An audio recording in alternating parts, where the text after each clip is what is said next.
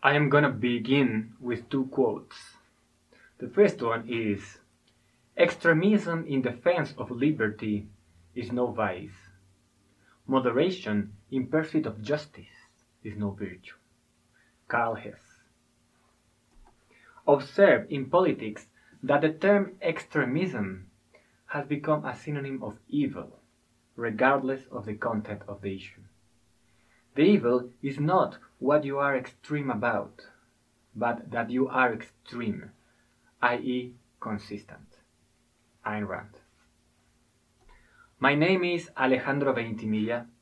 I am the founder of a company called Academia Blockchain. We teach about blockchain technology in all of Latin America and Spain. And we also teach about the importance of an open and decentralized internet. I'm gonna share some ideas with you. It's gonna be extreme, so buckle up. I'm gonna begin with this. These are my guns. They are my friends because they give me power. Now that I have these guns, bam, bam, we can write a contract. We are gonna agree that you have to donate to me half of your salary every month. What is my point here? Of course, you know taxation is theft. But I want to talk about a different topic. Law is just a piece of information. Justice is an algorithm. And the way we produce law is also an algorithm. Today, we produce law in a very peculiar way. Every four years, we write checks in papers. We put them in boxes, and then we think we choose people that sit down in a room and they write this piece of information we call law. Every four years, we vote, and this action makes us believe in the system. We have faith that we all produce law because we all vote. Of course, you know, this is not true. But most of the people do believe that they have power because there is a left and a right, and they think they can choose between the two. Once upon a time, we had a very different ritual for our minds to understand power. The Pope placed a crown on top of the king's head, and that symbolized a righteous transfer of power. Now we have a different ritual, but we haven't removed the throne. The problem is that the production of the law is centralized. Today it is behind the mafia, behind the congresswoman and the congressman. Democracy places a theater in front of the population and doesn't let the people look at power directly. What is very interesting is that soon humanity will change the way it produces the law, for better or for worse. But first, let's make a philosophical parenthesis. Where do rights come from? Many people in the libertarian world believe in natural rights, as if there was something in our nature that could dictate what is correct. There is something very important that must be said about this topic. There are no natural rights. It is a reductionism of our complex human nature. It is a wrong interpretation of our psyche. A bear is not vegetarian because it eats vegetables and fruits. A bear also eats fish and other animals. It is omnivorous. In the same way, one cannot say that the NAP or natural rights are natural. To see our psychology as unidirectional is a mistake. Some people believe that anarcho capitalism is something that we have to unearth. That if we dig enough, we can free the anarchism that is somewhere hidden underneath our civilization. Or, in the view of Murray Rothbard, that anarcho capitalism is the only system coherent with our nature. This is not true. Our nature is complex. Reason, reason is optional and diffuse at the moment of determining what is just. Rights come from a struggle of power. We can be very aggressive. War is in our nature.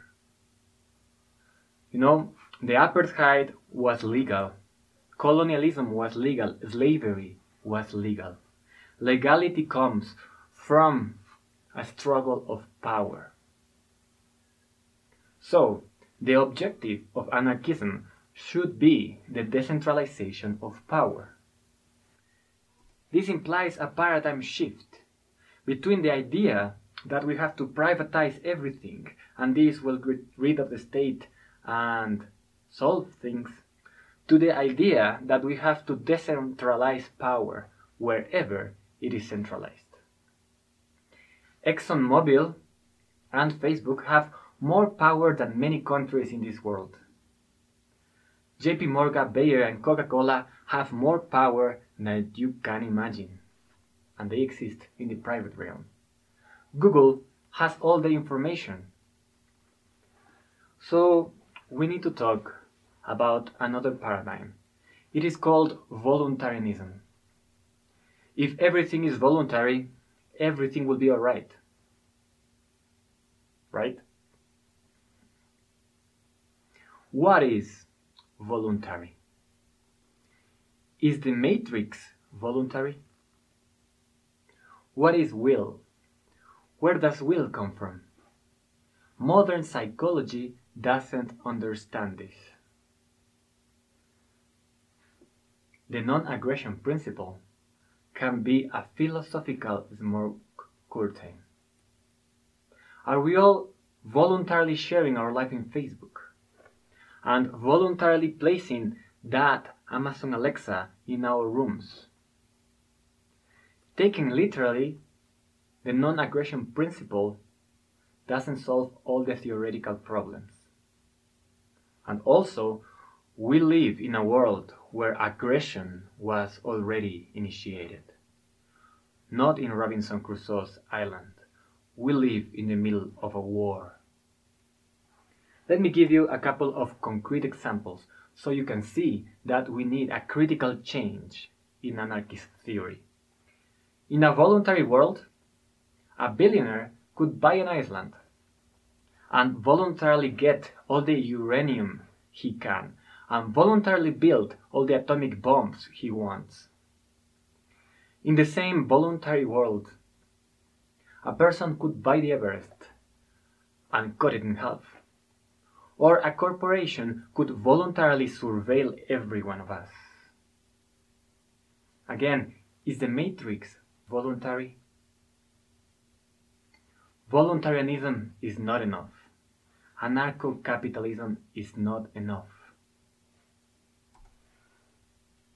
So let's go back to the algorithm we call law. Today we produce law in a centralized, completely blinded, mythological way through the government.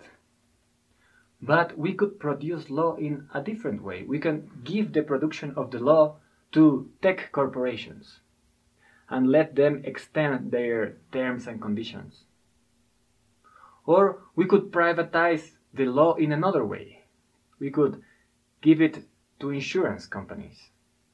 That is the classical anarcho capitalist solution to the problem. I don't think it solves anything.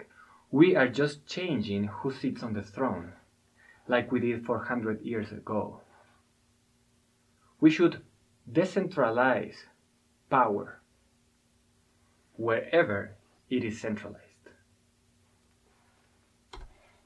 So let's talk about action. If we want to build a better world, a freer world, we have to remove the concentration of power behind the production of the law. Luckily, the law is just a piece of information. And we now have a way to produce information in a decentralized way and save it to a censorship resistant distributed database.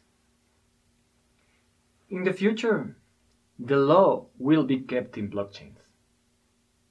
One possibility is that it will be saved in a blockchain owned by the United Nations. But another possibility is that we could let the people produce their own law in a decentralized way and save it in smart contracts and keep them in a truly open and decentralized blockchain. That is the real power of DAOs, decentralized autonomous organizations. We could bypass the state by decentralizing it. So we need to go down one more level. You know, without the weapons to coerce the law, then another protocol, maybe one kept in tech corporations, will be the one that people have to follow. Because weapons decide which protocol survives. 3D printing can help here. Thanks to Cody Wilson, we can now print a gun.